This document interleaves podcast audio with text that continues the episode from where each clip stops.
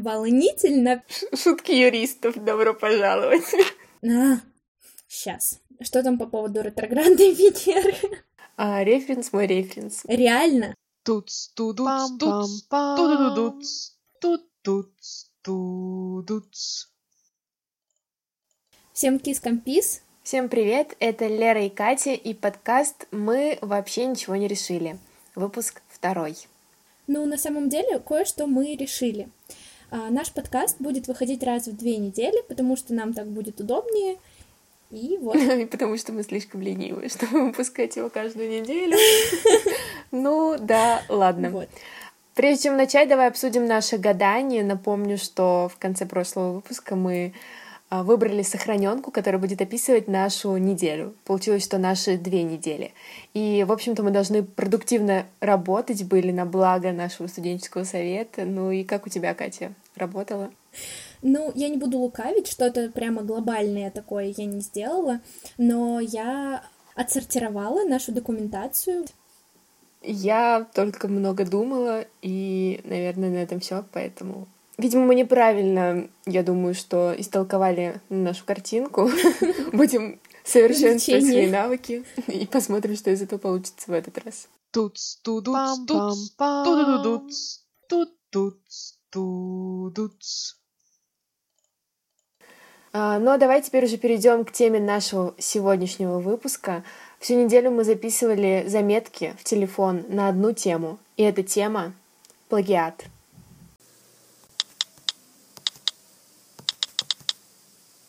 Не знаю, как у тебя, Катя, но я все время сталкиваюсь с мыслью, что мои идеи уже кем-то придуманы, что я это где-то уже видела, и я очень себя терзаю, очень сомневаюсь, и каждый раз для меня большой стресс э, реализация этих идей. Что ты думаешь по этому поводу?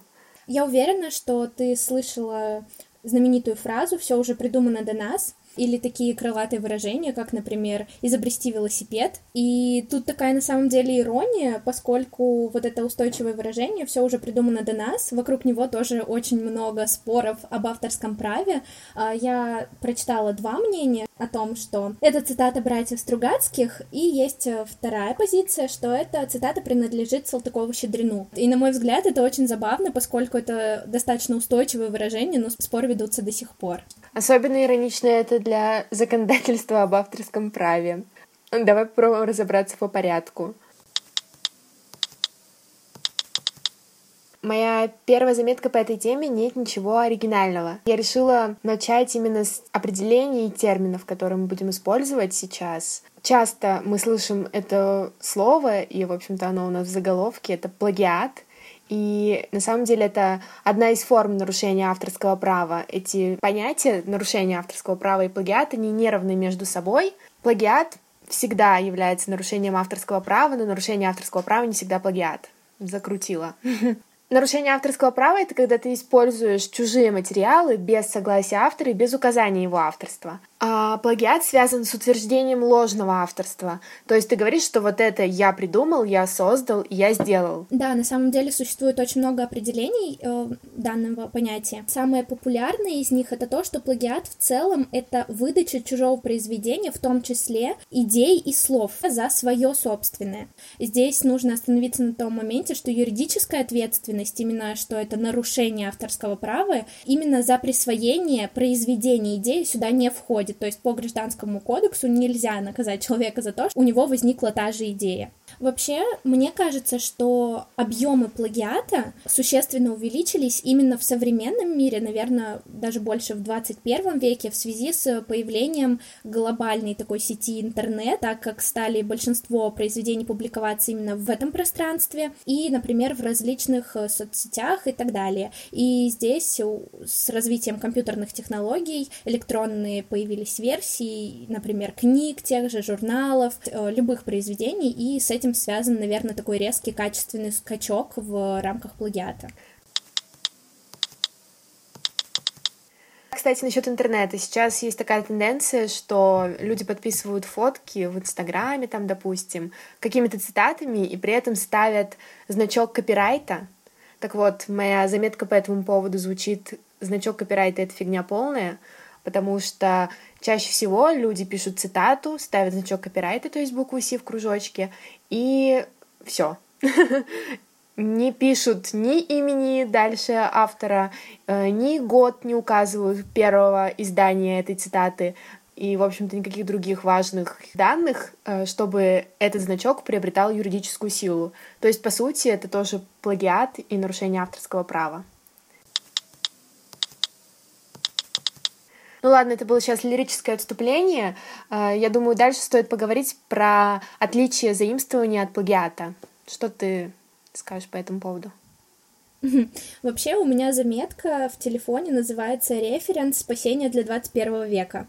А, я считаю, что это очень важное понятие, которое нам с тобой тоже стоит разобрать. Ну подожди, референс — это же не заимствование. Да, э, заимствование, плагиат и референс — это три разные понятия.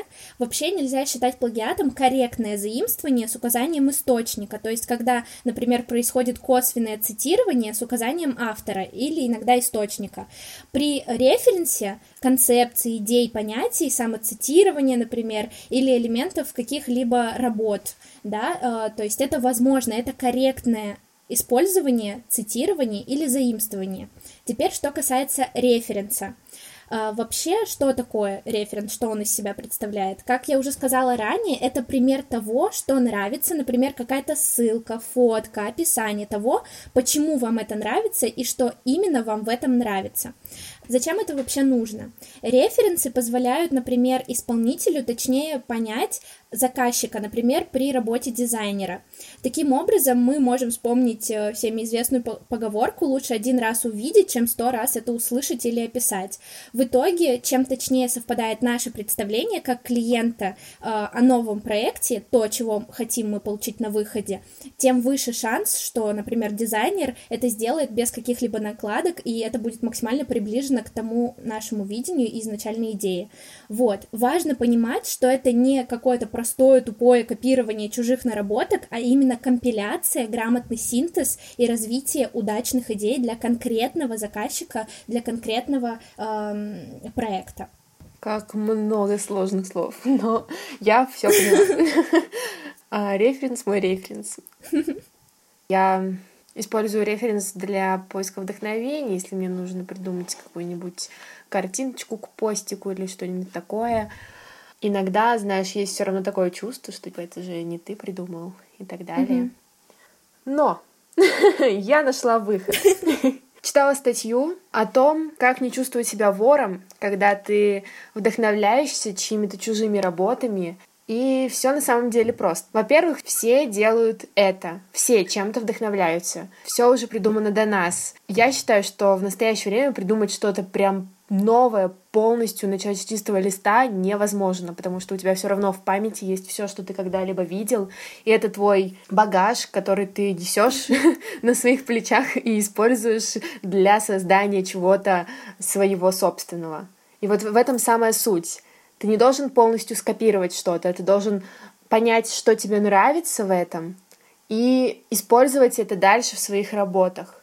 То есть не просто повторить прием, а понять, почему этот прием привлекает, допустим, если мы говорим про картинки, почему этот прием привлекает э, зрителя, почему это нравится, почему она выбивается из кучи других картинок, и научиться использовать этот прием в своих работах.